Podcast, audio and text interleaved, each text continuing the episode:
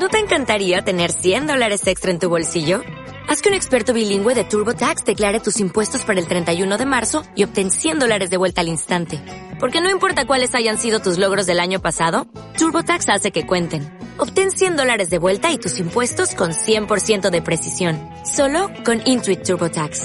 Debes declarar para el 31 de marzo. Crédito solo aplicable al costo de la presentación federal con TurboTax Full Service. Oferta sujeta a cambios o cancelación en cualquier momento.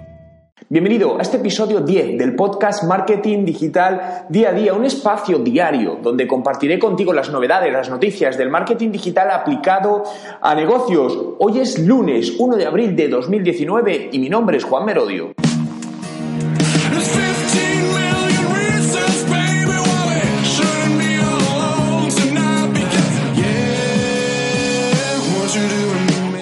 Y comenzamos hablando de errores, ¿no? Errores que muchas veces cometemos con los contenidos visuales que usamos en nuestra web y que no pensamos en ello. Es decir, muchas veces no somos conscientes que lo estamos haciendo y eso lo que está haciendo es que nuestra web no tenga todo el impacto que podría, podría tener. Piensa que al final la web es una parte fundamental en tu marketing digital y no digital. Recuerda que cualquier acción que hagas, aunque sea offline, la gente cuando quiere saber de ti, cuando te va a buscar, va a ir a Google, va a buscar y lo primero que aparecerá es tu web. Por lo tanto, si tu web no transmite lo que quieres transmitir y cómo debe transmitirlo, hay mucha gente que entre y decida no comprarte o no contactar conmigo. Dicho de otra manera, estás perdiendo clientes sin tú saberlo. Por lo tanto, hay algo muy importante. Lo primero, intenta evitar utilizar, por no decir que no las uses, en la mayoría fotos de bancos de imágenes, ¿no? Se ven todavía muchas webs eh, que, por ejemplo, cuando van a hacer la parte de equipos o zonas de oficina, utilizan bancos de imágenes que se notan que son bancos de imágenes y que no reflejan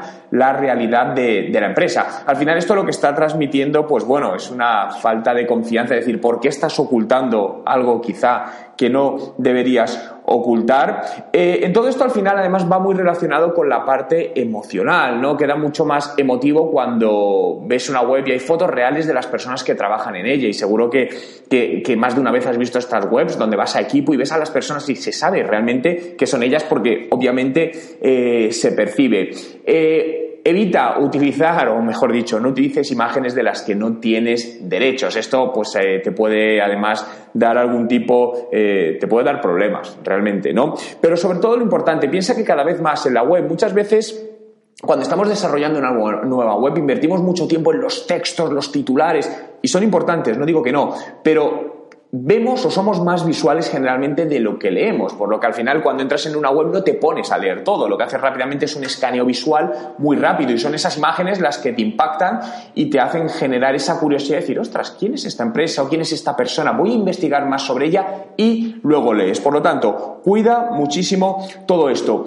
Y seguimos hablando de contenidos visuales y quiero hablar de un contenido que se utiliza desde hace mucho tiempo, que funciona muy bien y sigue funcionando muy bien y son las infografías. Las infografías son documentos visuales que permiten trasladar un conocimiento de una manera visual, es decir, con menos texto. Las infografías se han popularizado en los últimos años a través de redes sociales donde las personas eh, o las empresas comparten distintos contenidos, pues pueden ser eh, resultados de encuestas o competiciones, ¿no? Los 10 personas más poderosas de este año, por ejemplo.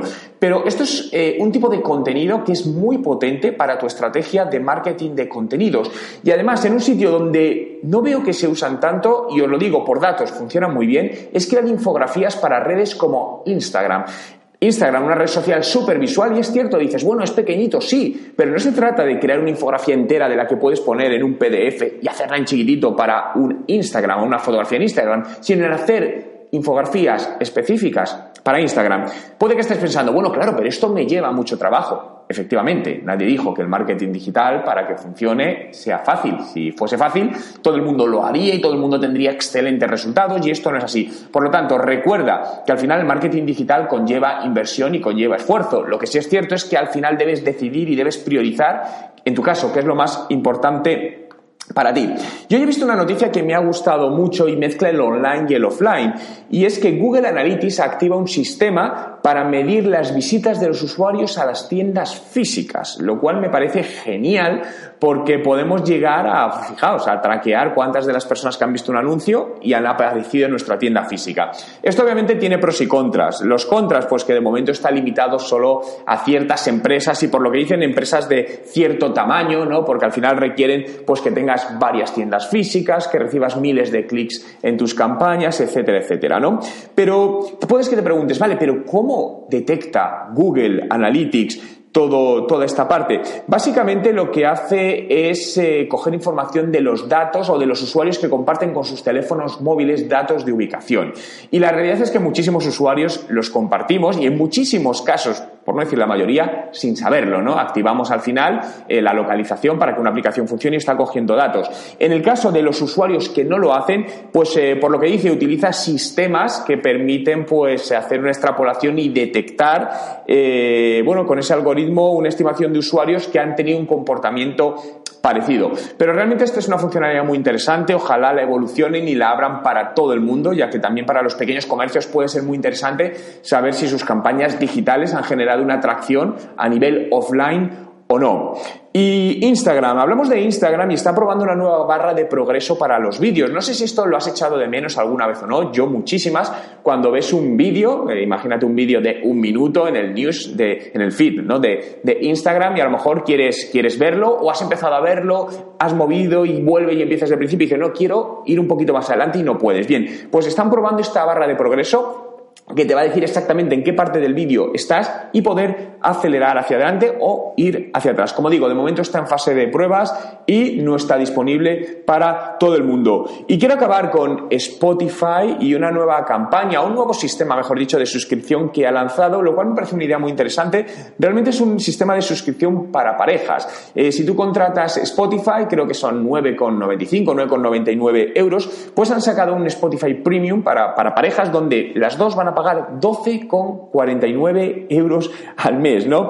Eh, bueno, pues es una manera también de hacer un público objetivo. No siempre hablamos de buyer persona y muchas veces eh, al final cogemos buyer personas a nivel individuales, pero ¿por qué no pensar en colectivos familiares, como puede ser en este caso una eh, pareja o una familia? no sé si lo has pensado alguna vez para, tu negocio. Yo, si te soy sincero, nunca lo había pensado, pero esto me ha hecho reflexionar y por eso me gustan este tipo de noticias, ¿no? Al final, ver campañas o acciones que realizan otras empresas empresas que no son de tu sector y ver cómo te lo puedes llevar al tuyo. Por lo que te diría que te planteases, eh, define, oye, ¿hay alguna manera de que tu público objetivo, el que tienes ahora definido, puedas paquetizarlo de alguna manera en grupos familiares y hacer packs ofertas específicos que puedan ayudarte a incrementar eh, las ventas? Eh, gracias a todos por estar ahí, por una vez más hacer este podcast realidad. Os espero en el próximo episodio de Marketing Digital, día a día. Mi nombre es Juan Merodi. Si queréis seguir aprendiendo de marketing digital aplicado a negocios, transformación digital, visitad mi web, juanmerodio.com.